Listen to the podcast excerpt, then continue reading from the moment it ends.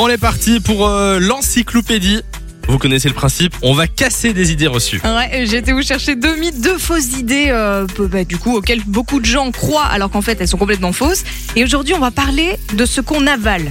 On calme tout de suite les esprits mal tournés. On n'a rien dit. Je parle évidemment, par exemple, de ce mythe très connu quand on avale un chewing-gum. Vous avez sûrement déjà entendu cette phrase. Si tu avales un chewing-gum, il va rester coincé des années dans ton estomac, ou bien il y a plein de gens qui pensent qu'il va rester accroché à l'intérieur. Ouais. Vous avez déjà entendu ça Oui, j'ai Bien déjà sûr, entendu, on m'a ma mère me toujours dit ça. disait ça tout le temps. Eh bien, c'est évidemment une légende. Mais alors, qu'est-ce qui se passe Je le savais Ça, Maman c'est- C'est pour que t'arrêtes de bouffer des chewing-gums, sans J'appelle ma mère. Il va pas du tout se coller aux parois digestives. Par contre, dans un chewing-gum, en fait, il y a rien d'utile pour le corps. Il y a rien d'intéressant, il y a pas de nutriments ou quoi que ce soit.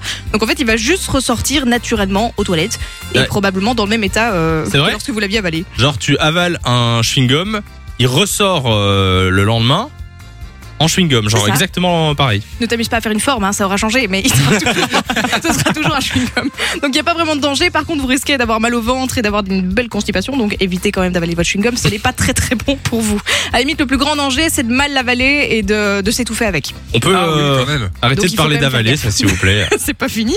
Un autre mythe qui est assez dérangeant, c'est celui selon lequel on avalerait des araignées pendant la nuit, pendant qu'on Ah dort. ouais. Eh Ah ben, ouais. ça, j'ai entendu souvent et j'aimerais bien savoir si c'est si c'est vrai ou faux. c'est horrible. hein. Il y en a quand même qui disent qu'on avalerait en moyenne 7 araignées par an.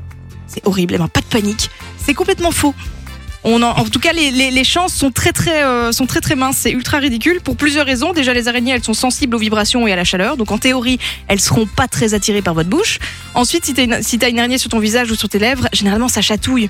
Donc, soit Oui, tu vas tu te l'enlèves. réveiller, soit euh, inconsciemment, Eh tu vas oui. toucher ton visage et tu vas la faire, euh, tu vas la faire dégager en fait.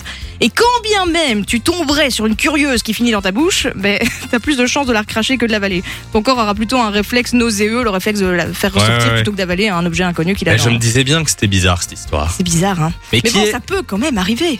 qui est le méchant, euh, cette méchante personne qui a inventé cette euh, légende Celui urbaine. qui veut que t'arrêtes de ronfler et qui veut que tu fermes la bouche quand tu Fun Radio. Enjoy the music.